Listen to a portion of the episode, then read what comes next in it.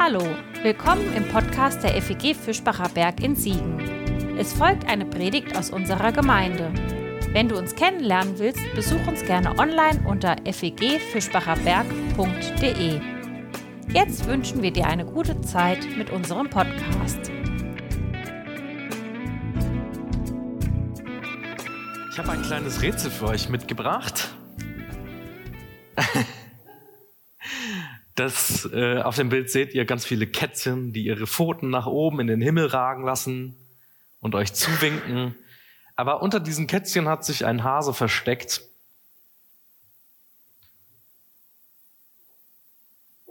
Der hebt nicht seine Händchen nach oben, sondern das sind seine Ohren, die nach oben ragen. Na? Sieht es jemand? Wer hat es schon? In welcher Ecke? Hier, hier links unten? Da?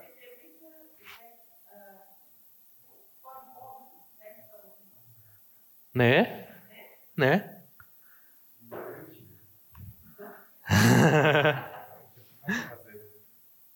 Sollen wir es auflösen? Dann machen alle, oh. ziemlich in der Mitte, fünf von ja, nicht ganz, oder? Vielleicht meinst du den, ja, aber vielleicht. Sagen wir es mal so, ist es auf der rechten Seite? Ist es auf der linken Seite? Ist es auf der unteren Hälfte? Ist es, ist es auf der unteren Hälfte eher Richtung Mitte oder eher Richtung unteren Rand? Ja, okay. Ich glaube, manche von euch haben es schon entdeckt. Mach mal die Auflösung. Ja, da. ich möchte heute, ähm, kannst die Folie ausblenden. Ich möchte heute über das Thema Einsamkeit ein bisschen nachdenken. Viele von euch können mit diesem Thema ja was anfangen. Und ich hoffe eigentlich, dass alle mit diesem Thema was anfangen können, weil Einsamkeit doch irgendwo jeder kennt. Ähm, ich habe in den letzten Wochen noch mal so ein bisschen Revue passieren lassen in meinen Gedanken, was eigentlich in dieser Corona-Zeit passiert ist. Und wenn ich mir dann die Statistiken auf Statista so anschaue, da hat man ja ähm, nachvollziehen wollen, äh, wie sehr die deutsche Gesellschaft an Einsamkeit leidet und ob Corona etwas ausgelöst hat, was es vorher nicht gab. Da hat man festgestellt, dass die Leute und vor allen Dingen junge Leute, Jugendliche, Teens und äh, Leute bis 18 Jahre unglaublich an Corona gelitten haben. Aber jetzt ist Corona eigentlich vorbei, man kann sich wieder treffen und die neueren Statistiken zeigen auf, dass trotzdem die Leute viel häufiger angeben, dass sie sich einsam fühlen als vor Corona noch. Und ich persönlich habe Corona auch so erlebt, dass es mit so ganz, ganz viel schlimmen Dingen einhergegangen ist. Jetzt abgesehen von, von dem Schlimm, wenn Menschen ganz schlimm krank geworden sind davon, sind Menschen doch irgendwie so in diese Einsamkeit gerutscht. Und das ist tiefer, das geht tiefer als einfach nur die Frustration darüber, dass Konzerte oder Gottesdienste nicht mehr live stattfinden konnten. Also wir als Gemeinde, ähm, also mit meiner vorigen Gemeinde, wir hatten damals einen neuen Teamkreis aufgebaut. Der ist gerade einen Monat frisch angelaufen und dann gingen wir sofort in diese Corona-Welle. Wir haben uns getroffen mit äh, 25 Teams, das war richtig cool mit denen jede Woche was zu unternehmen. Und die Teens, die hatten da echt einen Raum, wo sie einen Ansprechpartner auf Augenhöhe hatten, wo sie Freunden begegnen konnten, wo sie miteinander Gemeinschaft leben konnten und gestalten konnten. Und sie durften sich einbringen und ihren Teamkreis bauen. Das war richtig cool. Und dann Corona. Wir durften uns nicht mehr treffen, nichts ist mehr stattgefunden. Und ich glaube, die Teens, die fanden das nicht blöd, weil, weil man sich jetzt nicht mehr treffen konnte, sondern die fanden das vor allen Dingen deswegen blöd, weil man auf einmal allein war. Wir hatten äh, als Gemeinde damals eine Riesenaktion starten wollen, wo über 100 Kinder im Dorf sich hätten anmelden können für so einen Sport, äh, für eine Sportaktion mit Basketball, mit Fußball, mit Tanzen. Ja, und dann kam Corona und es wurde abgesagt. Und ich glaube sogar, dass das noch am schlimmsten für, für die ganzen Mitarbeiter war, die sich so sehr darauf gefreut haben, miteinander diese Aktion zu gestalten, weil da echt Beziehungen gewachsen sind dran. Und ich glaube, das ging uns allen deswegen so, nicht deswegen so schlecht, weil wir eine Aktion absagen mussten oder weil irgendwas ausgefallen ist, sondern weil auf einmal diese Beziehungen irgendwie unterbrochen, abgebrochen, irgendwie stagniert sind. Ich glaube, Einsamkeit ist das Thema, an der unsere Gesellschaft in Deutschland echt krankt.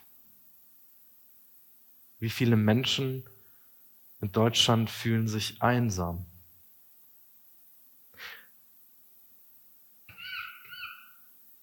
Und ich glaube, dass Einsamkeit so etwas ist, wie wir das vorhin auf diesem äh, Wimmelbild gesehen haben.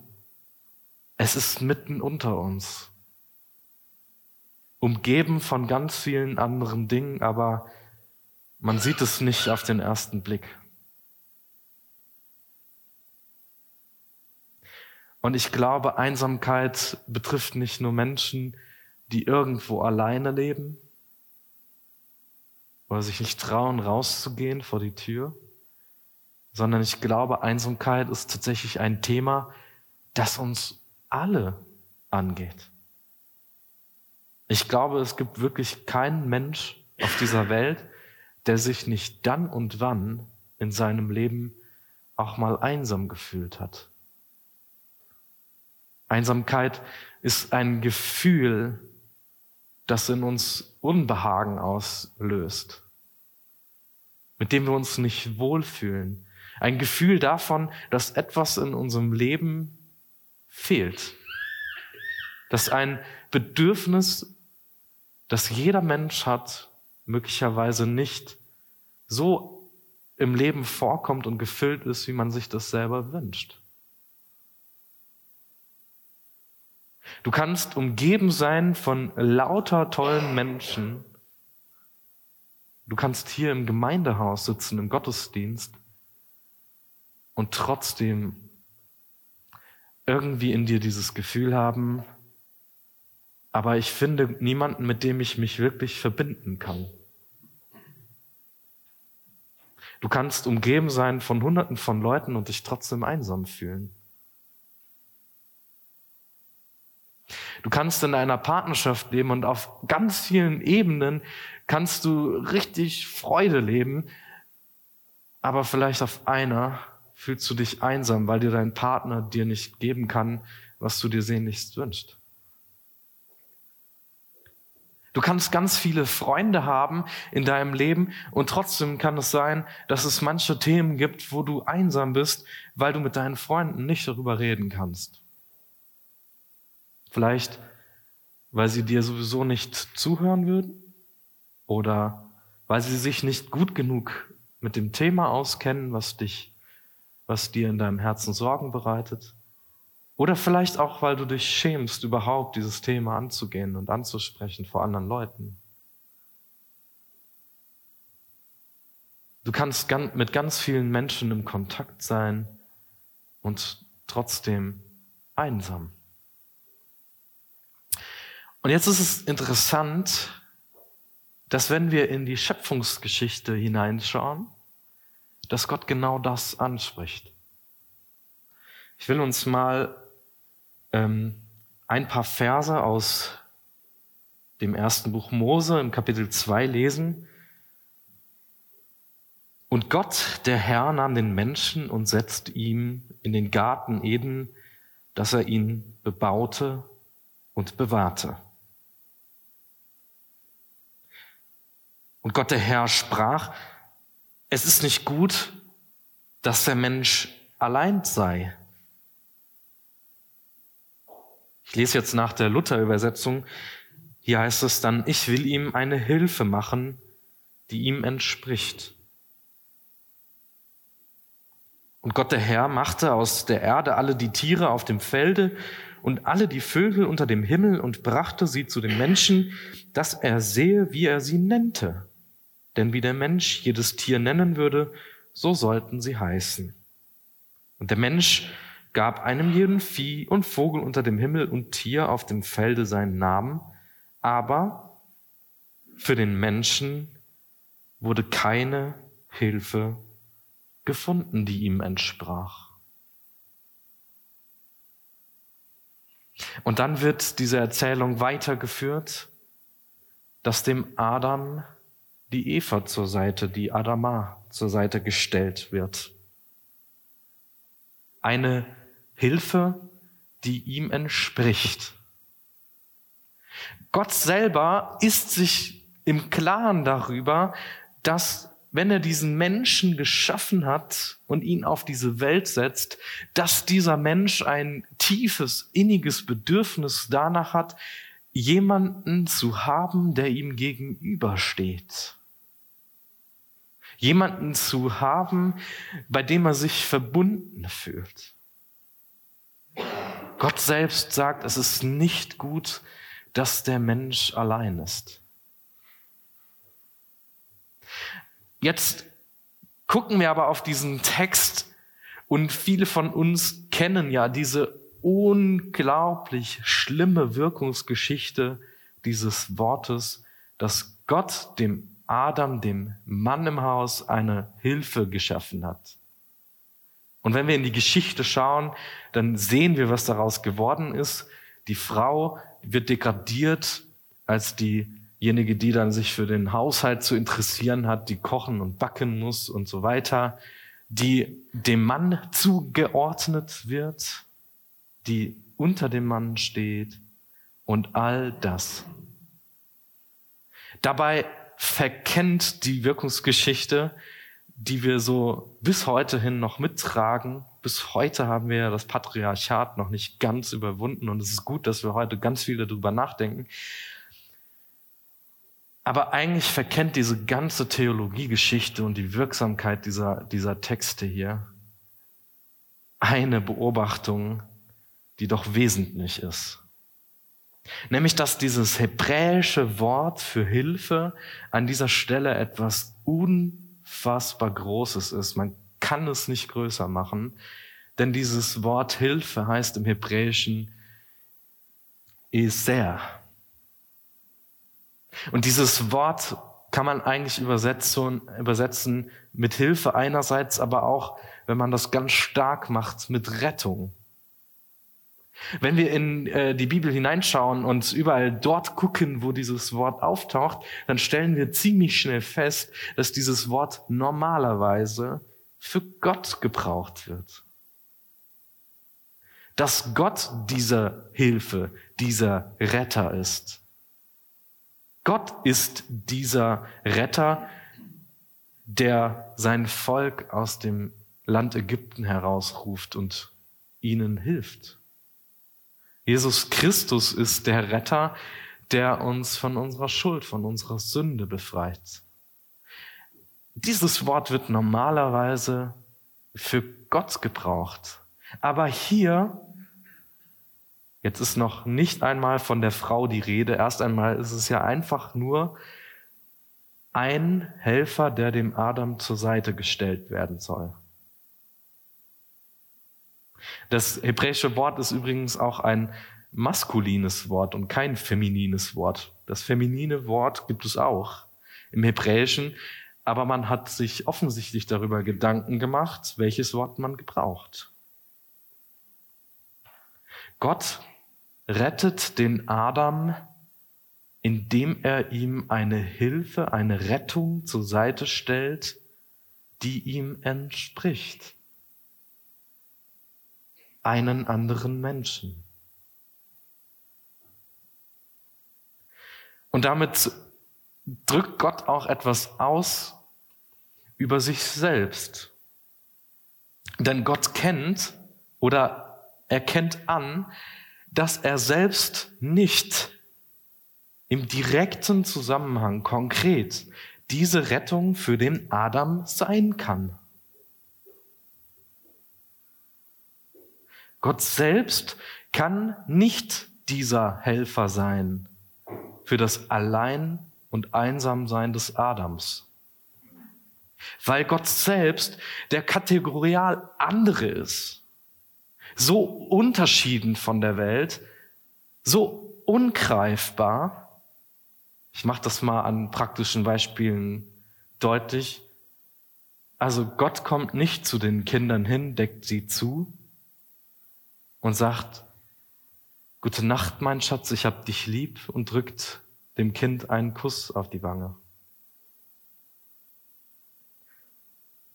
Gott kommt nicht zu dir und umarmt dich und sagt, schön, dass du da bist. Gott geht nicht bei Lidl einkaufen und lächelt Menschen zu und sagt, hey, ich wünsche dir einen schönen Tag, hallo. Ja? Gott ist nicht derjenige, der den Menschen aus seiner Einsamkeit befreien kann. Nur in dem Sinne, dass er ihm jemanden zur Seite stellt, nämlich einen anderen Menschen, einen Mitmenschen, der genau das tun kann. Mit dem sich der Adam jetzt auf Augenhöhe in einer ganz anderen Qualität verbinden kann, wo zwei Herzen zusammenkommen. Das finde ich interessant, dass Gott das auch für sich einsieht und jetzt nicht dem Adam sagt, ja, Adam, lass dir an meiner Gnade genügen. Du weißt doch, ich bin geistlich gesehen ja immer bei dir. Fühl dich doch jetzt nicht so einsam. Das ist so doof. Das wäre ja das Schlimmste, was man sagen könnte, wenn man sagt, Adam, du fühlst dich ja einsam. Ja, dann hör auf damit. Hör, hör doch auf, dich einsam zu fühlen. Ich bin doch da. doof. Nein, Gott sieht diesen Schmerz des Adams und sagt, es ist nicht gut, dass er Mensch allein ist. Ich will ihn Mitmenschen schaffen. Ich will ihn befreien aus diesen Formen der Einsamkeit, die ein Mensch in seinem Leben fühlen kann. Emotionale, intime Einsamkeit, wenn es an intimen Begegnungen fehlt, an körperlicher Nähe, an Zweisamkeit und dem Austauschen tiefer Gedanken. Gott befreit den Menschen aus seiner sozialen Einsamkeit, wenn ihm das größere soziale Netzwerk, Familie, Freunde und so weiter fehlen. Gott befreit den Menschen durch die Erschaffung des Nächsten aus seiner kollektiven Einsamkeit wenn, eine, wenn das Zugehörigkeitsgefühl fehlt. Durch die Hilfe wird der Adam befreit von physischer Einsamkeit, wenn der körperliche Kontakt zum Nächsten fehlt. Und aus seiner kulturellen Einsamkeit, wenn wenn es äh, fehlt an bevorzugter kultureller und sprachlicher Umgebung.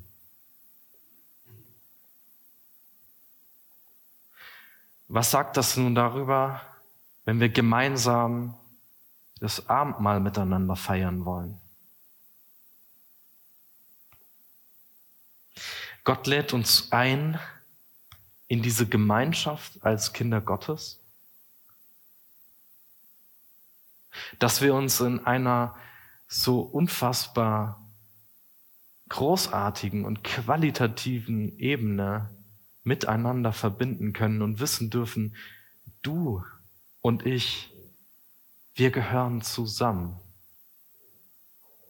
Wir gehören zu Gott, aber wir gehören auch zusammen. Wir sind hier gemeinsam, um unseren Glauben zu gestalten, um unseren Glauben zu feiern um unsere Sorgen, Ängste, Zweifel und Nöte miteinander auszutauschen, um uns miteinander zu verbinden und uns gegenseitig zu tragen, zu trösten, gegenseitig zu ermutigen und uns gegenseitig mit Freude zu beschenken.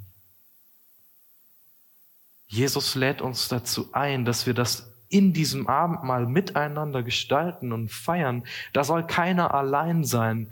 Da soll keiner dieses Gefühl bekommen, ich gehöre nicht dazu und ich fühle mich einsam, weil da niemand ist, der mit mir das Abendmahl teilen möchte. Du bist herzlich willkommen, mit uns gemeinsam das Abendmahl zu nehmen, mit uns gemeinsam dich zu verbinden und gemeinsam zusammen zu Jesus Christus hinzuwachsen. Konkret könnte das bedeuten, dass wir beim Abendmahl nicht einfach nur das Brot nehmen und dann einfach weitergeben, sondern dass wir einander anschauen und uns gegenseitig vielleicht ein nettes Wort zusprechen. Dass man sich zu dem Sitznachbarn umdreht und sagt, weißt du was, Jesus hat dich unfassbar lieb, du bist ein gewolltes, gewünschtes, tolles Kind Gottes. Und dafür hat Christus hier alles getan, dass du dazugehörst. Vielleicht bemerkst du bei deinem Sitznachbarn, der braucht gerade mal ein Gebet und du kannst ihn beim Abendmahl gerne auch einfach fragen und sagen, hey, wofür darf ich für dich beten? Du musst das ja nicht laut tun, du kannst es auch in deinen Gedanken dann machen. Vielleicht braucht dein Nachbar aber auch einfach mal eine Umarmung. Du kannst ihn fragen, darf ich dich einfach mal umarmen oder meine Hand mal auf deine Schulter legen? lebt diese Gemeinschaft, die wir in Christus haben, ganz konkret aus, auch beim Abendmahl. Wir feiern das Abendmahl gemeinsam und nicht jeder für sich. Und ich glaube, dass das Abendmahl deswegen auch eine Hilfe sein kann, dieses Gefühl von Einsamkeit, das wir doch dann und wann in der Woche auch mal haben, zu überwinden und neue Kraft zu haben neuen Mut zu gewinnen, sich wieder mit anderen zu verbinden und ein qualitativ hochwertiges Gefühl von Freundschaft und Liebe untereinander zu gewinnen. Amen.